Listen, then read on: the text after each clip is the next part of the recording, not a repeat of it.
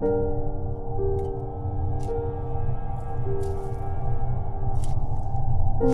you.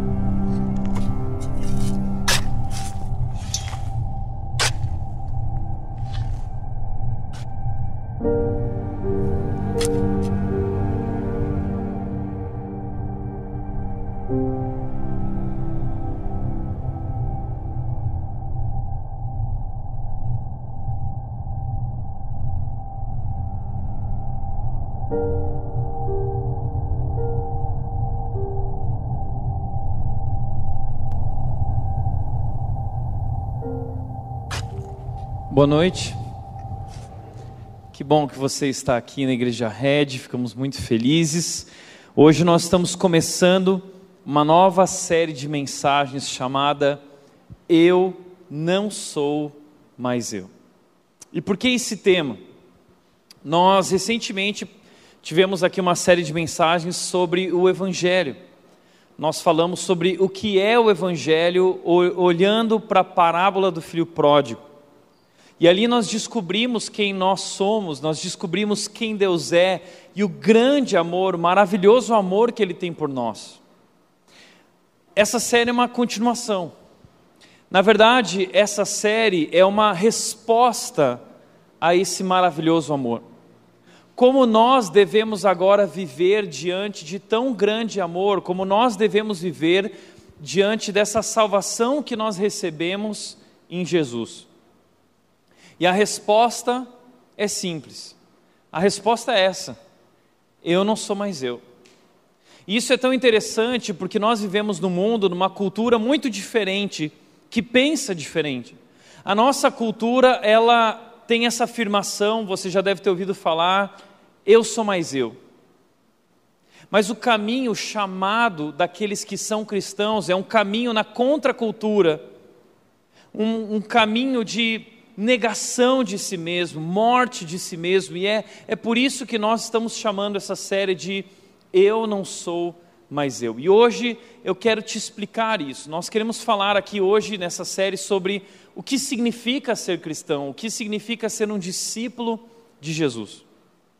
E se você quer se aprofundar na série, se você quer enriquecer ainda mais a sua participação durante esse período, eu quero te convidar a ler junto conosco esse livro, essa nossa indicação de leitura durante essa série que vai culminar no batismo. Esse livro aqui se chama O Deus que Destrói Sonhos. É sobre esse tema, sobre como ser cristão, o que significa ser cristão diante da cultura que nós vivemos hoje, diante de um mundo voltado para si mesmo. Ele foi escrito pelo Rodrigo Bibo, e olha que legal, o Bibo estará conosco aqui na rede no dia 26 de setembro. Ele vai trazer a mensagem falando sobre esse Deus que destrói sonhos. A leitura vale muito a pena, se você quiser, passa no estande ali no final do culto e você pode adquirir um exemplar do livro. Mas outra novidade que nós temos para esse momento, para a mensagem de hoje, é que eu quero te convidar para participar dessa mensagem. Hoje você vai participar da mensagem através de uma enquete. A enquete, a pergunta é a seguinte: qual área da sua vida você tem mais dificuldade de entregar o controle a Deus? Então eu quero te convidar a responder. Você pode entrar no site igrejared.com/barra enquete. Você pode entrar agora, mas tenha paciência que às vezes o site, como é muita gente entrando ao mesmo tempo, às vezes dá um, um probleminha aí no site. Quem está online também nos acompanhando, entra lá, participa dessa enquete. E essas são as áreas que nós queremos te convidar a responder. Só vou pedir uma coisa. Se você está do lado do seu marido, não fica olhando para a tela do celular dele. Tá? respeite a privacidade dele, respeite a privacidade dela. Nesse momento, depois, quem sabe vocês podem usar esse assunto, indo para casa, você pode virar para ele e falar assim: Nossa, amor, que legal, uma enquete, né? E por acaso, o que você clicou lá, né? E é um assunto legal para vocês conversarem. Um casal deveria conversar sobre suas fraquezas e dificuldades e orar juntos. Isso é muito importante, tá bom? Mas você vai responder lá, área conjugal casamento é minha dificuldade, ou a área afetiva, namoro ou não namoro, eu estou carente, eu estou na sofrência, eu estou sempre buscando alguém, enfim, você clica essa área. Profissional, eu tenho dificuldade na área profissional, vivo pulando de emprego, eu tenho dificuldade com o chefe, não estou conseguindo lidar bem com as coisas. Área sexual, ah, sexualidade, finanças, dinheiro, como você gasta o dinheiro. Disciplinas espirituais, o que é oração, leitura bíblica, ah, talvez você tenha dificuldades nessa área, ah, e vícios, talvez você tenha algum hábito escravizador, alguma dificuldade na sua vida, algo que você não consegue se libertar. Então, entra lá e clica, porque no final a gente vai apresentar aqui o resultado, não vai ficar seu nome gravado lá, então não se preocupa, ok? Aliás, é, talvez tem gente que está olhando para essa lista e está dizendo assim, Tiago, mas só uma opção, né? Eu que dá para clicar todas, né? Eu estou com, talvez você está realmente se sentindo perdido, que bom por isso, uh, porque é, é, é, quando a gente se sente assim que nós encontramos a graça de Deus, encontramos a ajuda de Deus, mas nesse caso você só vai poder escolher uma opção, tá? Agora também por outro lado, talvez nós temos aqui alguns que estão do outro lado dizendo o seguinte, estão olhando para essa lista e estão fazendo assim, ó, ah, eu estou bem, acho que eu estou bem, viu? Estou tô, tô bonzão, né? Eu acho que eu não tenho problema nenhum. Então você já tá, você já é quase Jesus, né? Você já é quase Jesus. Olha só, você tá tipo Neymar, né? 100% Jesus, todas as áreas da minha vida. Ó, tô voando, Tiago, tô voando na vida cristã. Seu fariseu, ah? Seja sincero nessa porcaria de enquete, tá legal? Participe verdadeiramente da nossa enquete. Agora, aproveitando essa imagem, nós precisamos falar sobre o que é ser cristão. Porque eh, o cristianismo está em xeque na nossa sociedade e na nossa cultura. O movimento evangélico está crescendo, está explodindo, as igrejas estão cheias, mas não necessariamente de pessoas que são verdadeiramente cristãs ou estão se tornando como Jesus. Então, diante disso, a questão que nós precisamos responder e compreender é: o que significa ser cristão? E eu quero responder essa pergunta começando por aquilo que não é ser cristão. O que não é ser cristão? Ser cristão não é acreditar em Jesus. Talvez você diz, ah, eu acredito em Jesus, então eu sou cristão. Não, acreditar em Jesus não te faz cristão. A Bíblia diz que até os demônios acreditam em Jesus, a Bíblia diz que o diabo acredita em Jesus e sabe quem ele é.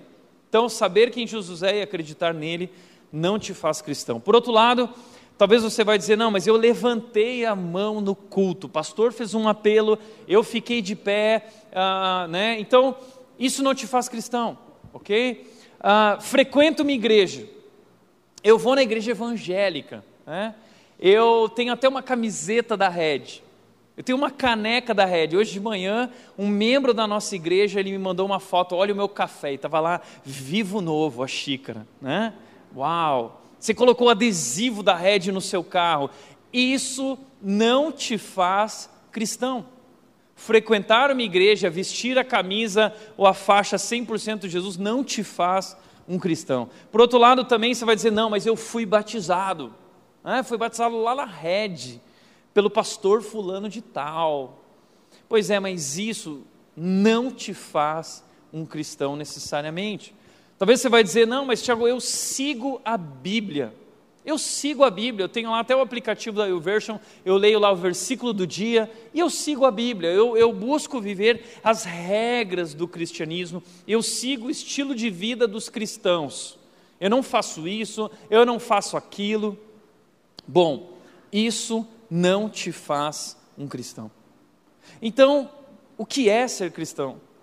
O que significa ser um cristão? E eu quero dizer, uh, de forma muito básica, que o, o cristão, ele é um discípulo de Jesus. O cristão é um discípulo de Jesus. Uh, Atos capítulo 11, versículo 26 diz o seguinte: Foi em Antioquia que os discípulos de Jesus foram chamados de cristãos pela primeira vez. Eu não sei se você sabia, mas a Bíblia só usa a palavra cristãos ou cristão duas ou três vezes.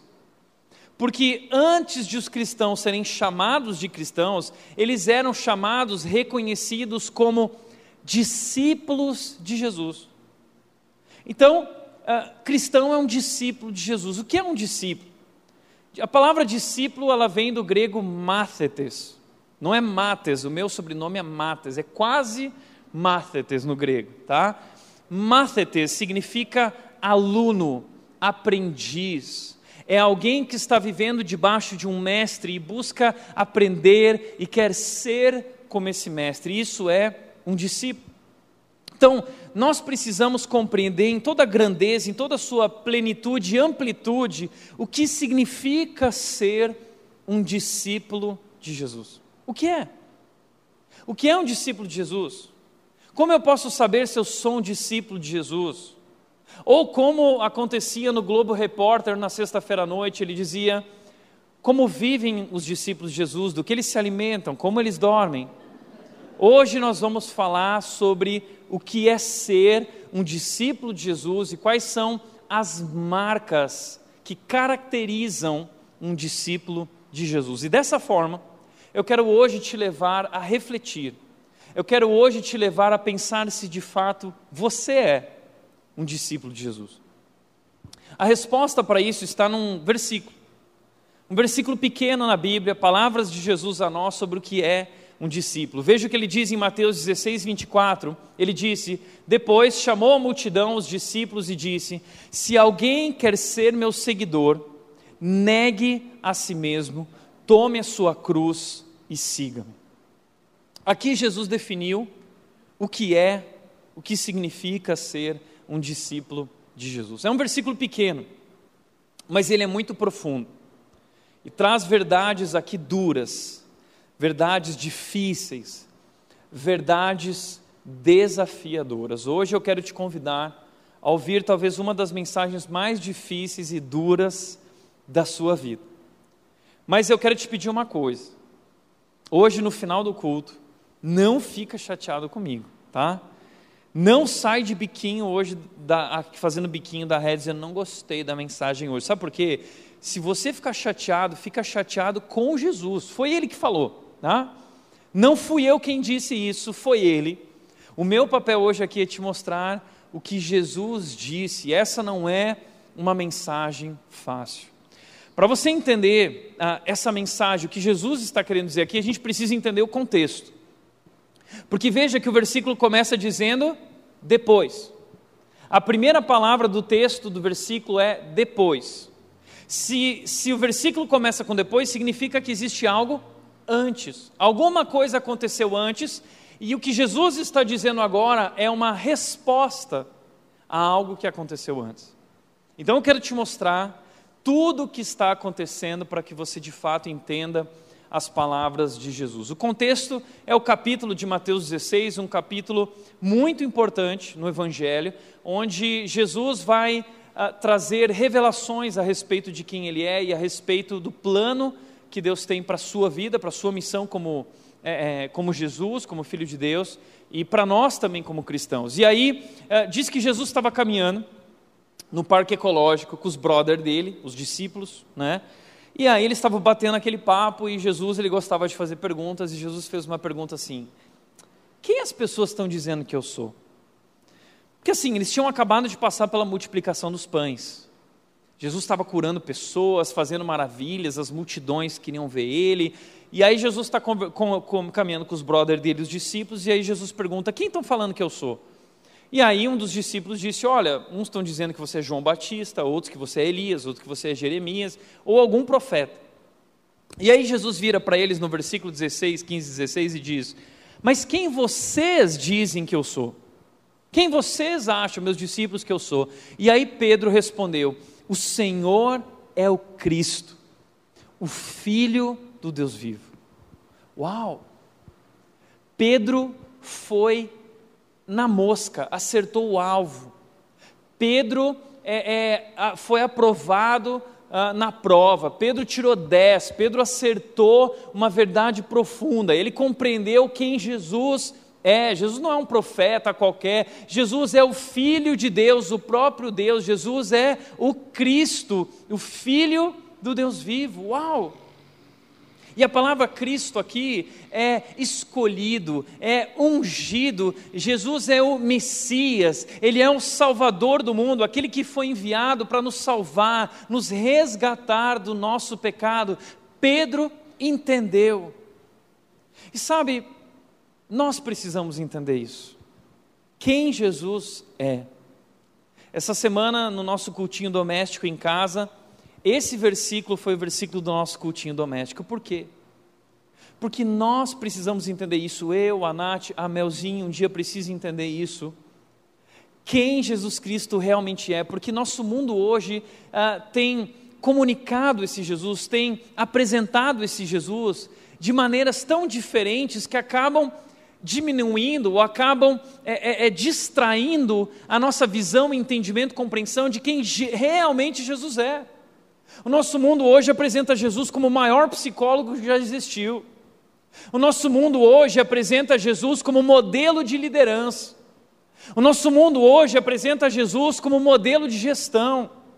O nosso mundo hoje apresenta Jesus como um exemplo de boas maneiras, como nós deveríamos viver. Mas entenda uma coisa: Jesus Cristo não veio ao mundo para ser o maior psicólogo que já existiu. Ele não veio ao mundo para ser exemplo de liderança. Ele não veio ao mundo para nos dar exemplo de boas maneiras. Jesus Cristo veio ao mundo com uma missão de nos salvar. Ele é o próprio Deus que veio ao mundo, Deus entre nós. Ele veio se render, se entregar. Ele se esvaziou e ele morreu por uma única razão: porque ele é o Cristo, ele é o Messias, ele é o enviado de Deus, ele é o Salvador, e é isso que o mundo precisa entender, é isso que nós precisamos entender, então nós precisamos tomar cuidado com essas artimanhas do diabo, apresentando Jesus de diversas maneiras, muito bacanas, muito legais, mas Jesus Cristo não é um cara legal, ele é o Filho de Deus, ele é o Cristo, ele é o Messias, ele é o Salvador. Essa é a verdade que Pedro entendeu e que nós também precisamos entender. Quando eles entenderam, vocês entenderam, ok, então diz que Jesus continuou batendo um papo com eles. Daquele momento em diante, a partir dessa compreensão, então agora vocês estão prontos para o próximo passo. E deixa eu te falar uma coisa: se você já entendeu que Jesus Cristo é o, é o Cristo, Filho do Deus vivo, você está próximo agora para o próximo passo, que é entender o que significa isso na nossa vida. Então Jesus começa a dizer, daquele momento em diante, Jesus começou a falar claramente a seus discípulos. Jesus falou assim: Ó, vou abrir o jogo. Então, já que vocês entenderam quem eu sou, vou abrir o jogo. Sabe o que vai acontecer? Ah, ele diz: era necessário que ele fosse a Jerusalém e sofresse coisas terríveis, muitas coisas terríveis, seria morto, mas no terceiro dia ressuscitaria. Então, logo depois que eles falam que ele é o Salvador, o Filho de Deus, Jesus diz para eles o seguinte: Pois é, mas eu vou morrer. Aí eles ficam assim: é, parece que esse discurso não está combinando. E aí, diante disso, é, diz que Pedro, Mateus 16, 22, Pedro chamou de lado e começou a repreendê-lo por dizer tais, tais coisas. Jesus contando o plano, dizendo: Eu vou para Jerusalém, vou sofrer, vou morrer. E aí Pedro falou assim: Jesus, vem aqui. Jesus, vamos lá. E Pedro, cheio de moral, né? Tirou 10 na prova, né? Estava se achando cara, estava falando: Não, Jesus, sabe o que, que é? Muito legal tudo isso, mas assim, Jesus, jamais Jamais isso não pode acontecer, isso nunca lhe acontecerá. Esse não é um bom plano, Jesus. Esse não é um bom plano. Porque senhor, se o Senhor é o Messias, o plano bom é o seguinte: o plano bom é vai para cima, acaba com eles, entendeu? Porque é isso que um Salvador faz, é isso que um Deus faz. E, e vamos pensar na mentalidade dos romanos e, e da, das culturas das, da antiguidade, os deuses que eles tinham, não eram deuses que morriam. Um Deus que morre é um Deus fraco. Os deuses são, são invencíveis. Deuses não sangram. Então, Jesus, se você é realmente o filho de Deus, você não pode morrer, não faz sentido nenhum. Aliás, se alguém quiser te matar, Jesus, eu vou pular na frente, eu vou dar minha vida por você. E aí Jesus vira e fala assim: Pedro, Pedro, ainda que o galo cante, você me negará três vezes. E aí Jesus se volta para Pedro e diz: Jesus se voltou para Pedro e disse: Afaste-se de mim, Satanás. Nossa, Jesus pegou pesado, né? Afaste-se de mim, Satanás. Nunca fale assim com seu marido, tá? Nunca fale assim com a sua esposa. Ele, ele é Jesus, ele tem autoridade para fazer isso. Mas ele não está dizendo que Pedro é Satanás. O que ele está dizendo é o seguinte: Pedro, você está pensando como Satanás, você está agindo como Satanás, porque o que, que, o, o, que, que o diabo faz? O, o diabo quer nos desviar do foco. O diabo, ele nos desvia o foco da missão para a nossa missão para nosso conforto, para a zona de conforto. O diabo ele quer nos desviar. E ali Pedro está desviando Jesus da missão dele. Jesus está dizendo: não, Pedro, essa é minha missão. Eu vim ao mundo para isso. Não, não existe outra agenda, não existe outro compromisso, não existe outra forma. E aí ele diz para Pedro: você é uma pedra de tropeço para mim. E é interessante esse jogo de palavras que Jesus está fazendo nesse capítulo, porque lá atrás, nos versículos, ele disse o seguinte: Tu és Pedro o nome de Pedro é Petrus. E ele usa uma, uma, um trocadilho, ele diz: Sobre esta pedra, Petrus, eu edificarei a minha igreja. Então, você é Pedro, a pedra, a rocha que eu vou edificar a minha igreja. Ah, Pedro está se achando demais, né? E agora Jesus vira e fala assim: Você é um Petrus de tropeço. Então, que, que inconstância de Pedro, não é? Uma hora ele acerta, outra hora ele pisa na bola. Mas nós somos assim com Jesus. A gente vem para a igreja, a gente faz essas declarações: Tu és o Cristo, o Filho do Deus vivo, eu vou dar minha vida por ti. Mas a gente vira esquina e já está xingando o cara no trânsito. E nós somos pedras de tropeço na vida das pessoas, porque nós vivemos também esses altos e baixos, assim como Pedro, essas, essas lutas nas áreas da nossa vida, como nós mostramos aqui. E aí Jesus diz para ele: O seu problema, Pedro, é que você está considerando apenas as coisas do seu ponto de vista humano e não da perspectiva de Deus. Eu acho que essas palavras de Jesus revelam uh, muito do, do problema que nós temos para compreender a Deus. A gente está sempre questionando a Deus. A gente está sempre culpando a Deus pelo sofrimento, pelas lutas, pelas dificuldades, circunstâncias difíceis que a gente passa. Por quê? Porque nós não conseguimos compreender. A gente olha do ponto de vista humano e nada daquilo faz sentido. E muitas vezes, na nossa lógica, a gente pensa assim: ah, é, um Deus onipotente, um Deus todo-poderoso, um Deus soberano, não deveria permitir coisas ruins na minha vida.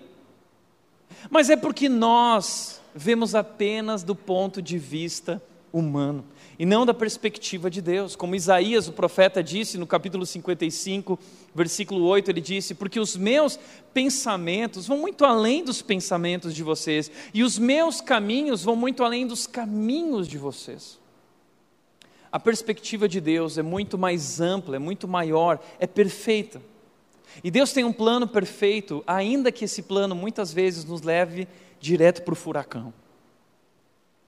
Mas é porque ali no furacão que Deus quer transformar a nossa vida, nos ensinar lições profundas.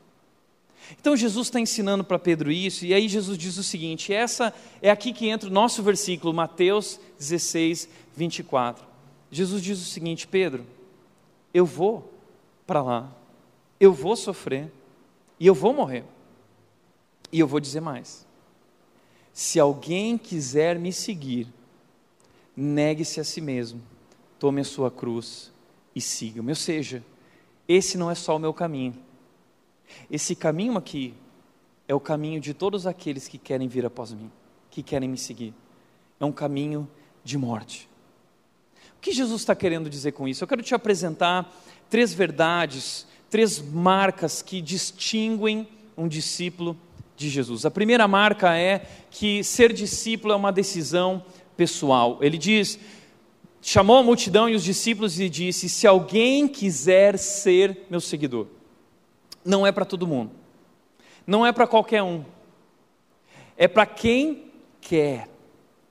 E a ideia aqui é que Jesus está levando as pessoas a pensarem nisso, a refletirem nisso, porque nós temos esse costume de tomar decisões ah, com base nas nossas emoções. Tem um culto legal, uma música bacana tocando, o, o, o teclado está aquele fundinho, né? Aí você já começa, ai, Jesus, Jesus. É, Jesus está falando assim: não, peraí, tira o teclado, tá? Tira o teclado. É o seguinte se alguém quiser assumir um compromisso comigo, tem que calcular o custo disso. Porque tem um custo. O custo está aí no versículo. Interessante que Jesus, lá em Lucas 14, ele falou sobre isso, dizendo o seguinte, sobre discipulado, falando sobre seus discípulos, quem quisesse. Ele disse: quem que vai construir uma torre não para para calcular antes se tem dinheiro suficiente? Ele não está falando sobre planejamento, ele está falando sobre ser discípulo. Você tem que parar para pensar e refletir se você está disposto a pagar esse preço. Depois ele usa uma ilustração de um exército. Quem que vai para a guerra com 10 mil soldados e não para para pensar se é capaz de vencer o outro exército que tem 20 mil soldados? Espera aí, 20 mil soldados é o dobro, é uma luta muito difícil. Pois é. O, o caminho que nós temos diante de nós como cristãos é um caminho de guerra. O caminho que nós temos como cristãos diante de nós é um caminho de sofrimento. O caminho que nós temos diante de nós como cristãos é um caminho de morte. É um alto preço. Então entenda. Receber a graça de Jesus em nossas vidas, o seu amor não custa nada, mas segui-lo e tornar-se um discípulo de Jesus custa tudo. E não é que existem dois tipos de discípulos. O discípulo que toma a cruz e o que não toma. Não, só existe um tipo. O verdadeiro discípulo de Jesus. É por isso que Jesus está dizendo que precisa calcular o preço. Precisa pensar se quer mesmo e tomar uma decisão pessoal. Porque depois não tem mais como voltar atrás. E para para pensar que nesse texto, olha, Jesus chamou a multidão e os discípulos chamou a multidão de discípulos. Eu quero destacar essas figuras porque no Novo Testamento, nos Evangelhos, essas figuras estão presentes o tempo todo. Jesus ia para lá, a multidão e os discípulos iam junto. Jesus ia para cá, a multidão e os discípulos iam junto. O tempo todo na vida de Jesus, Jesus conviveu com esses diferentes tipos de posturas e compromisso. A postura e compromisso da multidão e a postura e compromisso dos discípulos. Eu quero te mostrar a diferença entre a multidão e a diferença entre os discípulos, para que você possa, quem sabe, se encontrar e, e refletir, chegar a uma conclusão de onde você está na tua relação com Deus. São dois tipos de relação com Deus. A primeira é da multidão. A multidão tem uma relação com Deus que é a relação de simpatizantes. Eu curto, eu curto Jesus, eu gosto do que Jesus fala, sabe? Eu acho tão bacana e, e, e, eu gosto do discurso de Jesus. Ele fala sobre amor, ele fala sobre coisas tolerantes. Eu gosto desse Jesus, não é? Mas são simpatizantes apenas, não são realmente seguidores, pessoas que realmente obedecem aquilo que Jesus está falando. Não, simplesmente são pessoas que buscam aquilo que lhes é conveniente, quando lhes é conveniente. Por outro lado, a multidão segue Jesus à distância. Os discípulos, eles seguem Jesus com proximidade, com intimidade. E eles estão crescendo nesse relacionamento, cada vez mais conhecendo Jesus e se tornando como Jesus. A multidão, eles têm uma postura de consumo, eles estão seguindo Jesus porque eles querem consumir. Para para pensar, naquela época não existia internet, Naquela época não tinha celular, naquela época não tinha TV a cabo, naquela época não tinha jogos de futebol. Então, é, eles não tinham muita coisa para fazer, então, quando eles descobriram que havia um homem na Galiléia, naquela região, que estava curando, que estava fazendo milagres, logo essa notícia se espalhou. E a galera, quem não curte um rolê? Todo mundo curte um rolê, não é? Pô, domingo, eu quero fazer um rolê. Então, qual era o melhor rolê da Galiléia? O melhor rolê da Galiléia era ver esse cara espetacular que estava fazendo milagres, e aí, ó, diz que ele vai fazer um show lá na montanha. Então vamos para a montanha, ah, galera aí, né? E vou dizer mais. Ele não faz só show de curar pessoas, não. Ele também distribui Macfish no final. É. Lembra a multiplicação dos pães? Tinha pão e peixe, foi o primeiro Macfish. Ali surgiu o McDonald's. Foi Jesus quem criou o McDonald's. Ah? Aí McDonald's, tal, para todo mundo. Oh, a galera ficou louca, né? Mas a galera está ali por causa do McFish. A galera está ali porque quer algo de Jesus, mas não quer necessariamente Jesus. E, e, essa é a postura da multidão, e nossas igrejas, e talvez a rede está cheia de gente assim, multidão, que está ali porque gosta da banda, gosta do clima, né? gosta de, pô, tem, tem uma galera legal lá, e a mensagem é legal, o louvor é legal, eu curto, eu curto, e, e um adesivo, eu pôr um adesivo também e tal, mas a, a postura é diferente de um discípulo, porque o discípulo está lá para servir. O discípulo não é alguém que vem para consumir. O discípulo é alguém que está ali para servir, para se doar, para se sacrificar, para ajudar, porque ele assumiu um compromisso com Jesus. A multidão é instável, porque uma hora se compromete com Deus, outra hora não quer saber. Só, só se compromete naquilo que lhe é conveniente. Então, por exemplo, Jesus está entrando em Jerusalém, uma semana antes da crucificação, ele entra em Jerusalém, diz que quando ele está entrando, o povo, a multidão está gritando: Hosana, bendito é o rei que vem em nome do Senhor. E eles estão lá com os ramos, tal, celebrando a chegada do rei Jesus, o Salvador Jesus. Mas uma semana depois, eles estão diante de Pilatos, a mesma multidão. Pilatos chama a multidão para uma decisão. E está diante deles a decisão: escolham Barrabás ou Jesus? E a multidão grita: Barrabás. Porque Barrabás era um libertador. Outro dia a gente vai falar sobre Barrabás aqui. Mas eles são estáveis. Então, os discípulos, eles, eles têm um compromisso constante. Eles estão ali comprometidos com Jesus, vivendo o dia a dia com Jesus. E a minha pergunta para você é a seguinte: qual dessas figuras define a tua relação com Deus? Você é um discípulo ou você é multidão?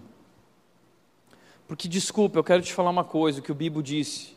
Jesus não busca fãs ou pessoas entusiasmadas com suas palavras.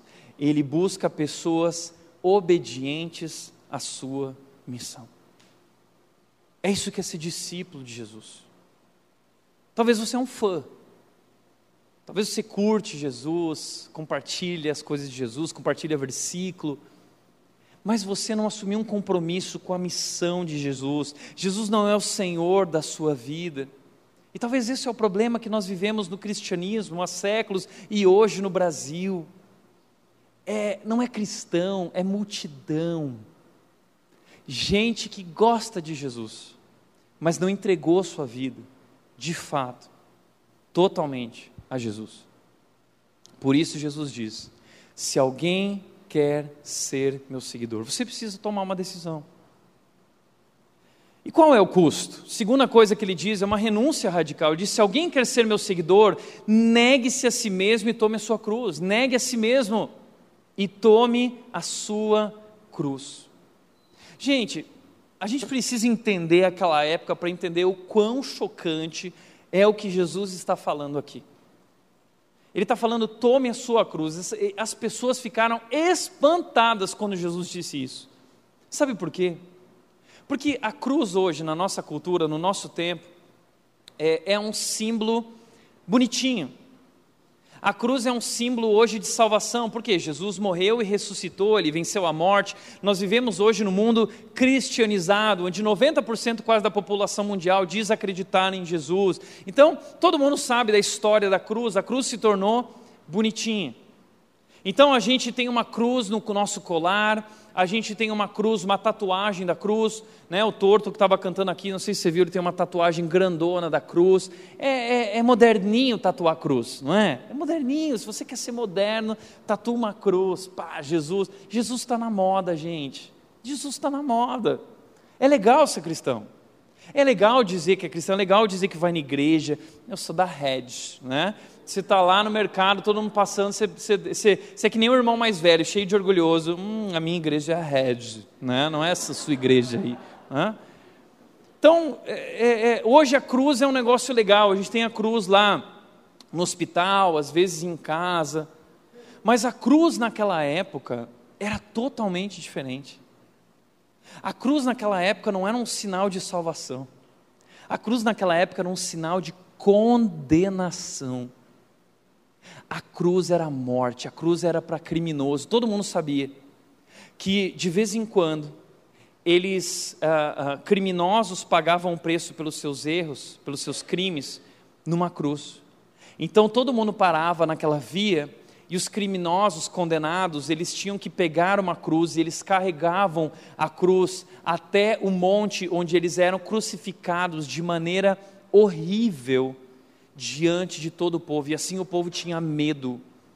A cruz era um objeto de medo que o Império Romano usava para assustar as pessoas e mantê-las nas rédeas.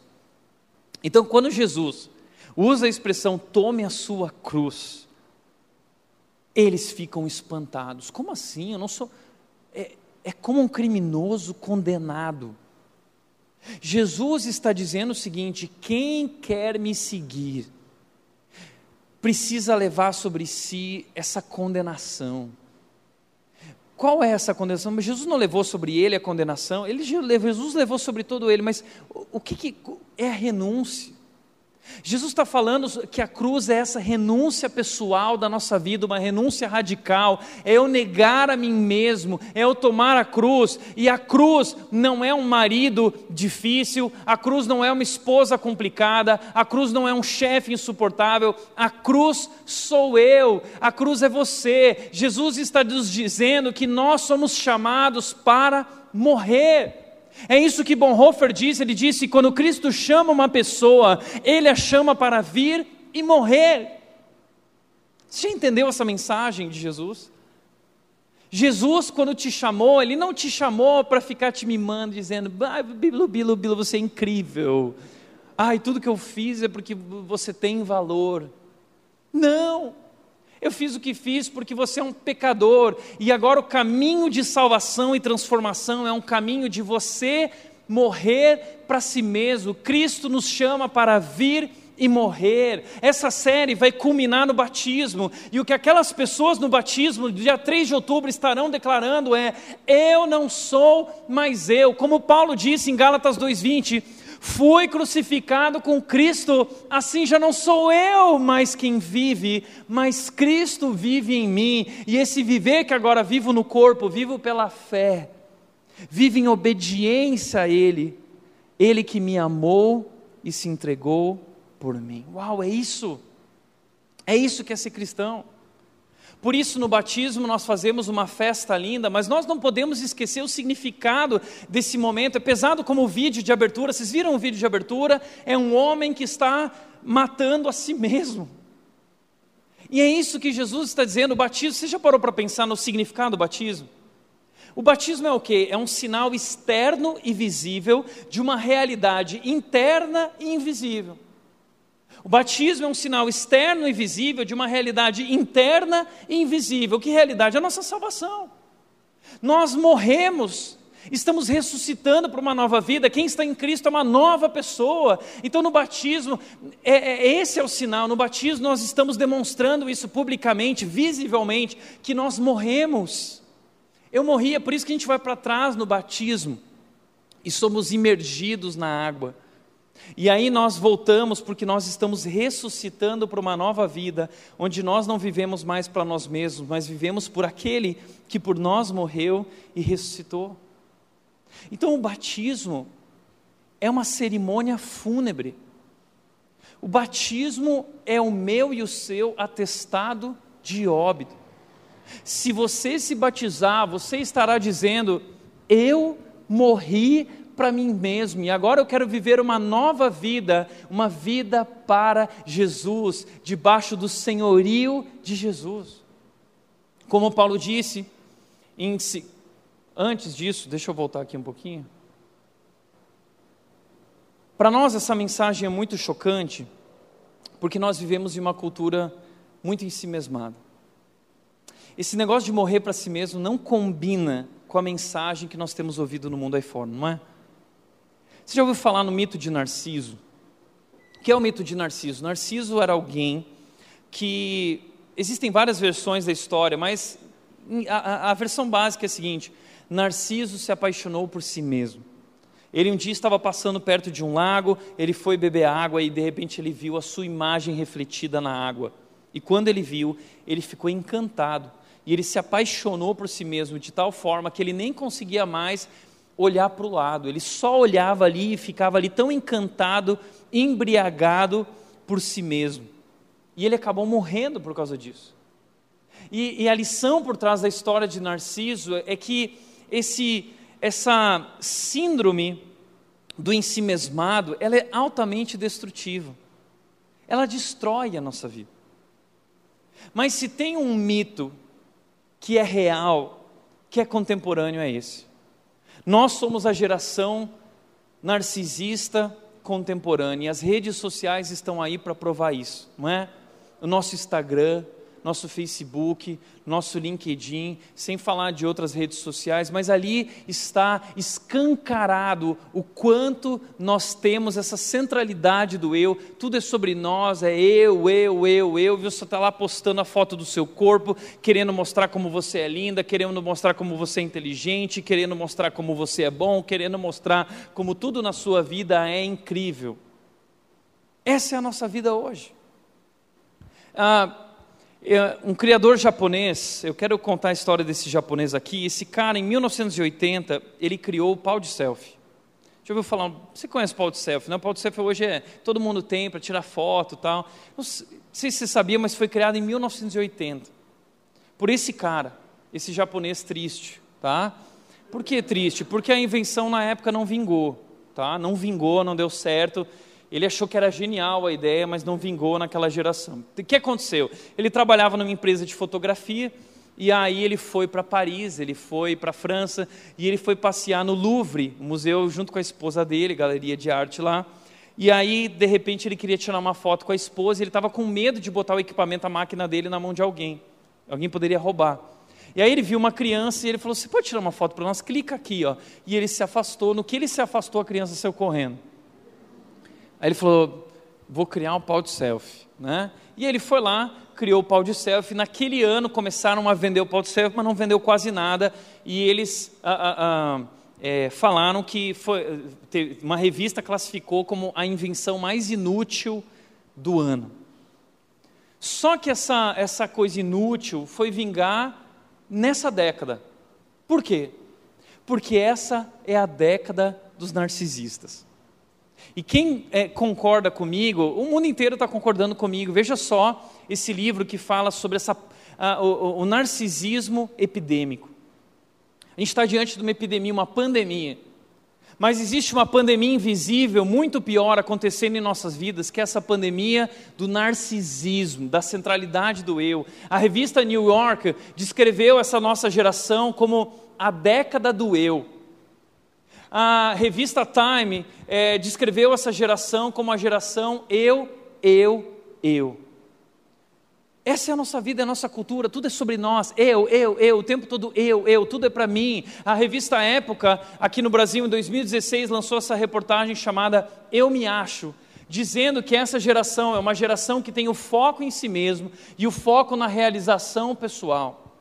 Então, nós estamos sempre olhando para o nosso próprio umbigo e, e, e olhando para a nossa própria felicidade, realização pessoal e questionando: eu quero ser feliz, eu quero ser feliz, eu quero uma igreja que me faça feliz, eu quero um casamento que me faça feliz, que me realize pessoalmente, eu quero um um trabalho que me realize pessoalmente. Se meu marido não me realiza pessoalmente, eu pulo fora e procuro outro. Se o meu pastor não me realiza pessoalmente, eu pulo fora e procuro outro. Ou seja, tudo é descartável, porque o que importa é ser feliz. Tudo é sobre mim. Eu mereço ser feliz. E se alguém se opor à minha felicidade, se alguém me atrapalhar na minha busca por felicidade, eu cancelo.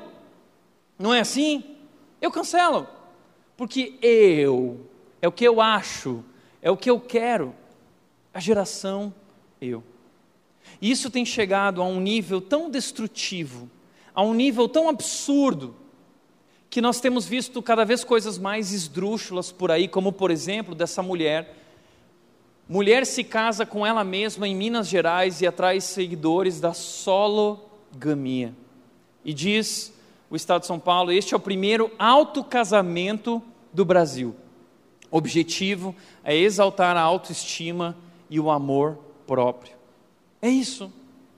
nós temos nos tornado tão ensimesmados, tão voltados para si mesmos, que nós estamos destruindo tudo a, a, a, e tendo essa postura de. Veja essa mulher olhando para o espelho, olhando para si mesma e, e vivendo um alto casamento. Isso resume muito bem essa banalidade da, da maneira como temos lidado com coisas tão importantes na vida. Essa bestialidade, nós bestializamos tudo, tudo se tornou é, é, é, tão diluído, tão inconsistente. Essa é a realidade sobre nós e é por isso que nós somos tão infelizes. Talvez é por isso que hoje você está vivendo tanta crise no casamento, na, no emprego. Mas veja só, ah, o que Jesus diz: negue-se a si mesmo e tome a sua cruz. Ah, enquanto o mundo segue nessa direção do que eu quero, o que eu desejo, a minha vida, centrado no eu, ah, Jesus nos chama a viver na contracultura, não na porta larga que conduz à perdição, mas na porta estreita, no caminho estreito, que é um caminho de negação do eu, morte do eu. E nós precisamos é, é, tomar uma decisão, como Paulo disse em 2 Coríntios 5,15: Jesus morreu por todos, para os que recebem, recebem sua nova vida, não vivam mais para si mesmos, mas para Cristo que morreu e ressuscitou por eles. Esse é o nosso chamado. Não mais para viver para si mesmos nesse caminho, mas em um novo caminho onde nós agora vivemos por Ele, Ele é o nosso Senhor. Essa é a decisão que temos diante de nós. Se você vai seguir na direção da porta larga, da cultura selfie, ou se você vai seguir na direção da porta estreita do caminho do discípulo. Qual é a diferença? A diferença da cultura self é que ela vive em função do reino do ego. É o que eu quero, do meu jeito. O caminho do discípulo é o reino de Deus, é o que Deus disse, como Deus quer, no tempo de Deus. A, cultura self, ela é essa afirmação do eu. O discípulo é convidado a viver a negação do eu, morrer para si mesmo. A cultura self diz: busque a felicidade, busque o que te faz feliz. O discípulo, Jesus Cristo, diz: tome a sua cruz, morra para os seus desejos. A cultura self, ela é baseada nessa busca pelo amor próprio, encontrar o amor próprio. Por outro lado, o caminho do discípulo, Jesus nos chama a viver o amor sacrificial, que não é um amor voltado para si mesmo, é um amor voltado para os outros. Jesus nos amou assim, não foi? Filipenses 2 diz: Seja a atitude de vocês como a de Cristo Jesus, que não se apegou a quem era, mas esvaziou-se, assumindo a forma humana e se tornando servo e sendo obediente até a morte morte de cruz. Jesus nos amou abrindo mão de si mesmo. Jesus nos amou dessa maneira e Ele nos chama a amar dessa mesma maneira, sacrificialmente, incondicionalmente. A, a cultura self vai falar que você deve buscar a autoestima Jesus vai falar que você deve viver a outra estima. Ele vai dizer em Filipenses 2: nada façam por ambição egoísta, mas em tudo, em tudo, considerem os outros superiores a você mesmo. Está entendendo? O quanto essas coisas têm se misturado no meio do evangelho, e aí fica esse evangelho diluído que não é evangelho, e aí tem esse monte de crente que não é crente, que não é discípulo. É isso que a gente está vivendo e você precisa tomar uma decisão. Você quer viver debaixo da cultura self, dessa mentalidade, ou você quer ser um verdadeiro discípulo de Jesus? E aí talvez você levanta a questão seguinte: Tiago, mas e o amor próprio? Eu não preciso me amar antes para poder amar o outro? Não. Ué, mas a Bíblia não disse que eu tinha que me amar? Não. A Bíblia não disse. Jesus nunca disse que deveríamos ter amor próprio. Jesus nunca disse isso. Tiago, mas então como que, que, aquele texto que diz assim, amar a Deus, amar o próximo uh, e amar a si mesmo? Deixa eu te mostrar o que o texto diz. Mateus 22, 37 a 39 diz: Jesus respondeu: Ame o Senhor, o seu Deus, de todo o seu coração, de toda a sua alma e de toda a sua mente. Este é o primeiro e maior mandamento. O segundo é igualmente importante: ame o seu próximo como a si mesmo. Eu quero te dar três razões porque esse texto não está falando que você deve amar a si mesmo. Primeira razão é porque são apenas dois mandamentos e não três. Se fosse amar a Deus, amar ao próximo e amar a si mesmo, seriam três. Mas são apenas dois. Qual é o primeiro mandamento? Amar a Deus, acima de todas as coisas. Qual é o segundo mandamento para a nossa vida como discípulo? Amar o próximo. Quanto eu devo amar o próximo? Como se ele fosse você. Como eu devo amar o próximo? Como você já se ama. Porque Efésios 5, 29 diz que ninguém jamais odiou a própria carne. Sabe o que a Bíblia está querendo dizer?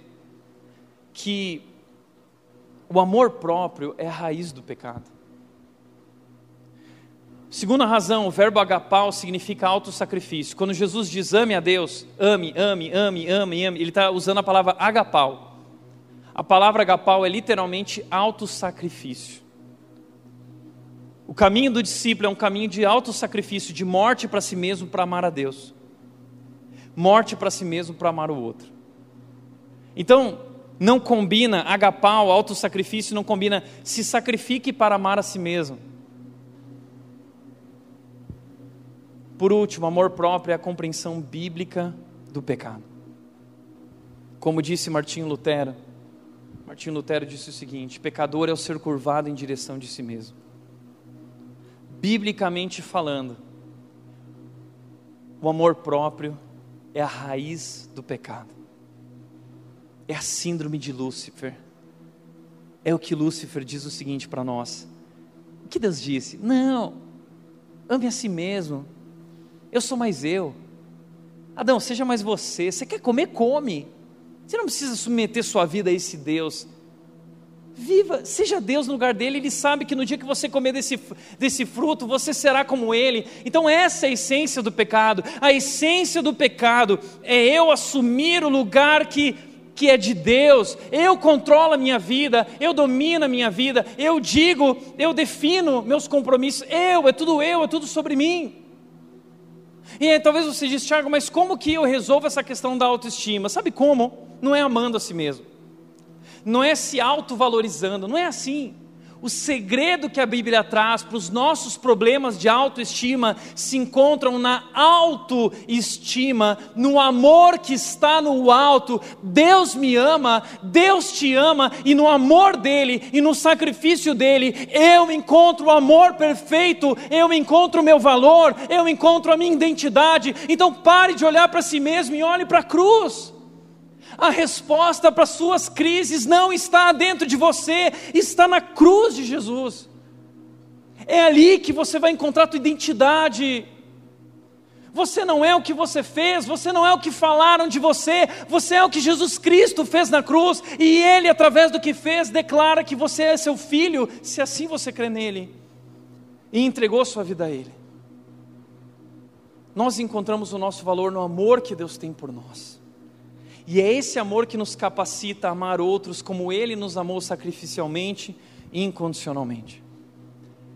Por isso, nós somos chamados como cristãos a negar a si mesmo e voltar-se da idolatria da centralidade do eu. Negar a si mesmo é, é, abandonar essa centralidade do eu, essa idolatria que nós temos de nós mesmos. Tudo sobre mim, sobre mim, sobre mim.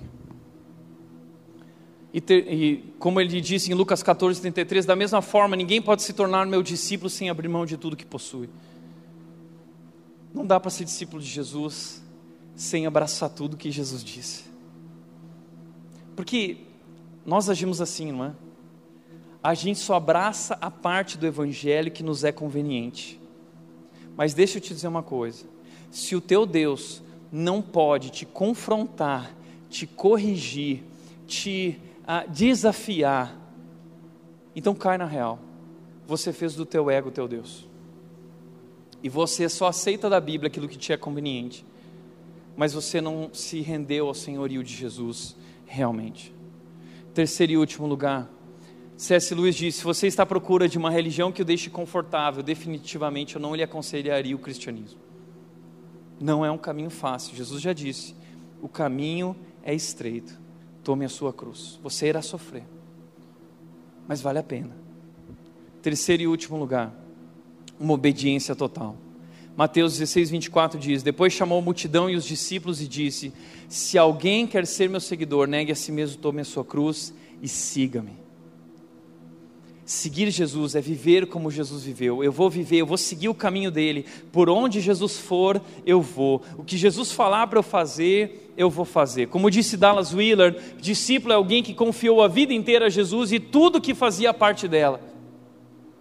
É alguém que está aprendendo a ser como ele.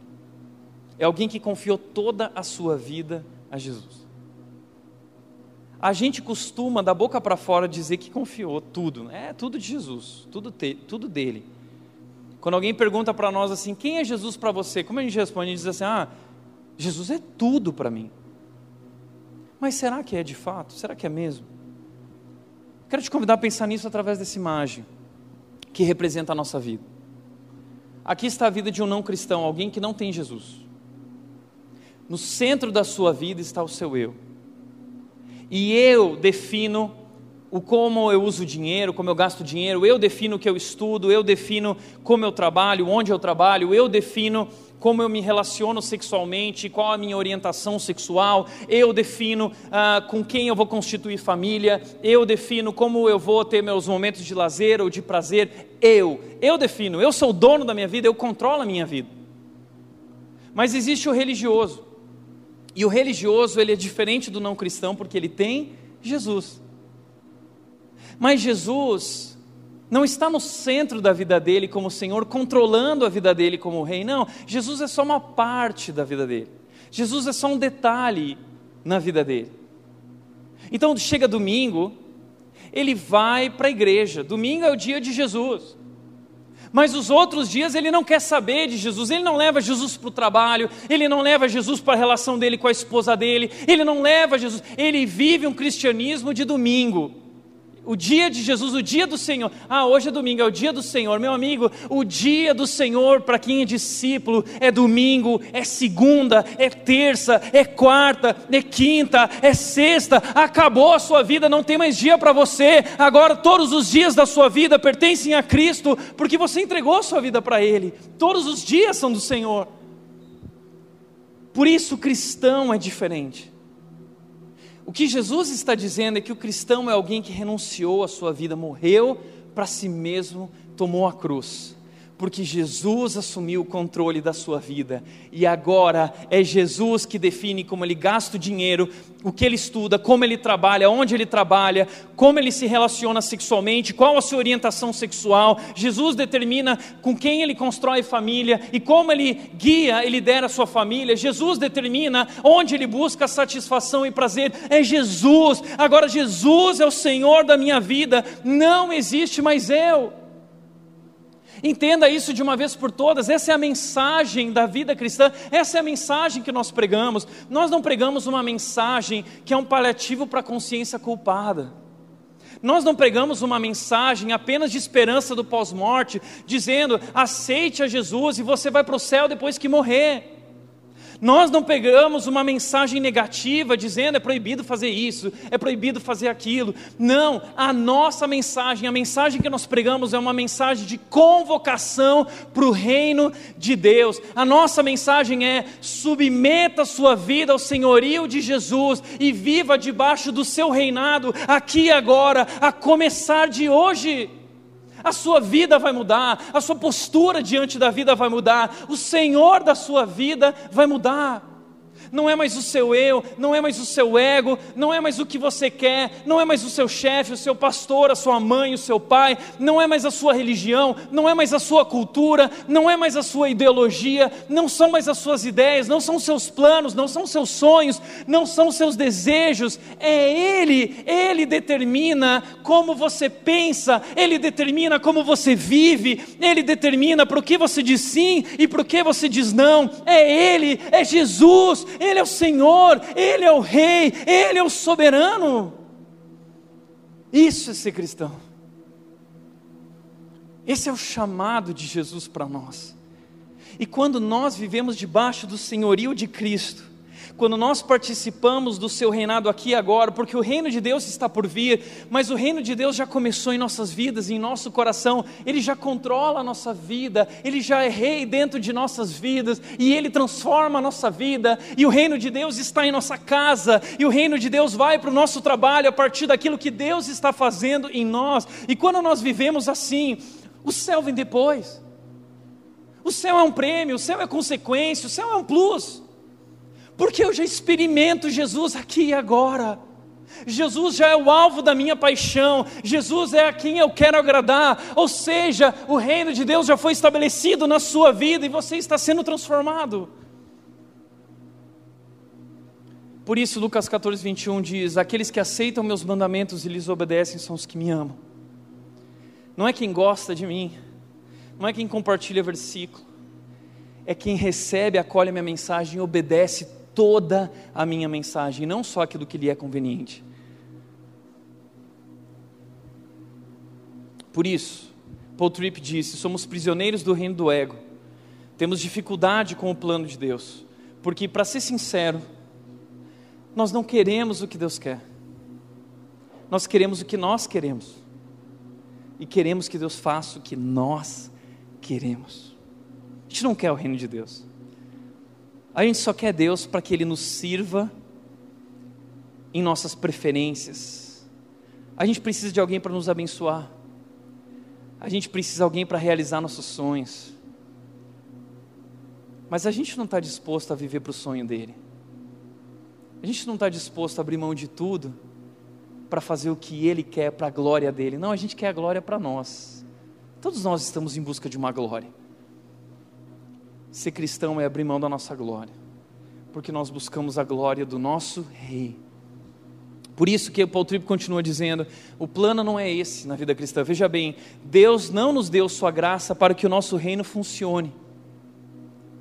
Ele nos deu a sua graça para convidar-nos a fazermos parte de um reino muito, muito, muito melhor. Eu sei dura essa mensagem, mas você não é capaz de entender que o reino de Deus é muito, muito, muito melhor que o teu reino. Eu sei que você tem um reino todo planejado, mas Deus quer ruir o teu castelo, teus planos e teu reino, para que você se submeta ao senhorio dele e experimente um reino muito, muito melhor. Por isso ele disse em Mateus 16, 25, versículo seguinte: ele disse: Se tentar se apegar na sua vida, perderá, mas se abrir mão de sua vida por minha causa, a encontrará. No reino de Deus, a felicidade é invertida. No reino do ego, a gente busca o que nos faz feliz para ser feliz. No reino de Deus, a gente busca a Cristo. E é interessante que Viktor Frankl, ele disse o seguinte, o que atrapalha a felicidade é a busca pela felicidade. Jesus está dizendo isso.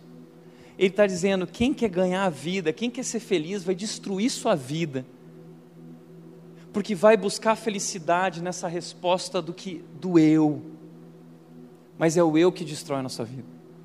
Na vida do cristão não existe, no vocabulário do cristão não existe mais a palavra eu. Entenda isso.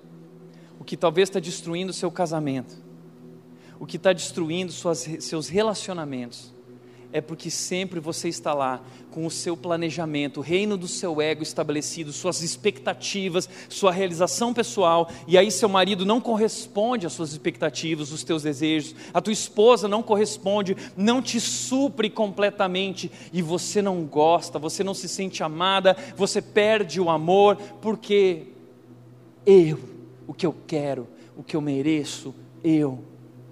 O que Jesus está dizendo é que se você for atrás desse eu, você vai perder a sua vida. Mas se você confiar nele e morrer para si mesmo, você vai descobrir algo muito maior. Essa é a verdade do cristianismo. Uma felicidade invertida, um mundo invertido. Tudo é diferente, mas o resultado é vida abundante. Vida abundante. Por isso, para refletir e praticar, primeiro, qual reino está moldando a sua vida? O reino do ego ou o reino de Deus? Segundo, você é um verdadeiro discípulo de Jesus ou é apenas parte da multidão? Terceiro, existe alguma área em sua vida que você precisa entregar urgentemente o controle a Deus? Você precisa entregar algo hoje a Deus? Joga a nossa enquete aqui, vamos ver o resultado da enquete. As áreas de dificuldade: 11% vícios, 11% com, uh, relação conjugal, finanças, sexual, profissional, 40% disciplinas espirituais. Todos nós temos dificuldades.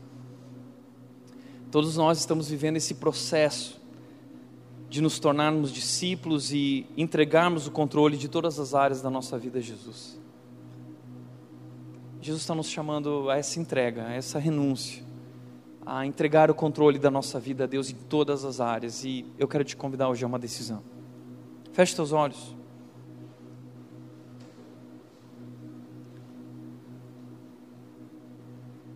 Pai, nós queremos colocar nossas vidas diante de Ti.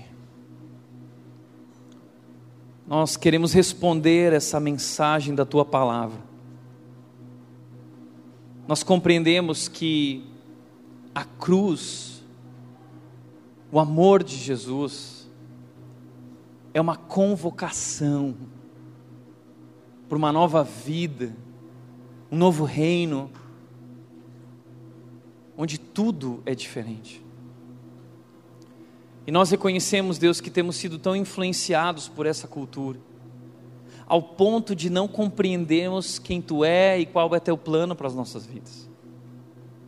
Mas hoje aqui estamos nesse momento, Pai, compreendendo o teu chamado, compreendendo ah, o caminho que o Senhor está propondo a nós, um caminho de morrer para si mesmo, um caminho de se entregar completamente ao Senhor em todas as áreas da nossa vida, e é isso que nós queremos fazer, Deus, e nós estamos aqui clamando que o Senhor assuma o controle do nosso coração, de todas as áreas da nossa vida. Nós estamos declarando que submetemos a nossa vida ao teu senhorio. Nós queremos que o Senhor não seja apenas o nosso Salvador, mas também o Senhor de nossas vidas. Deus reina em nossos corações, reina em nossas vidas, reina em nossas famílias, reina em nosso trabalho, em nossa carreira, reina em cada canto da nossa vida. Jesus assume o controle de cada ponto, de cada momento, de cada segundo da nossa história e da nossa vida, Jesus. Nós queremos ser realmente os teus discípulos, porque o teu amor é maravilhoso e nós queremos viver pelo teu amor, viver junto contigo, Pai. Por isso nós nos rendemos a Ti e nós agora olhamos para a cruz. E para a cruz nós vamos participar do teu sofrer. Assim nós oramos em nome de Jesus. Amém. Amém.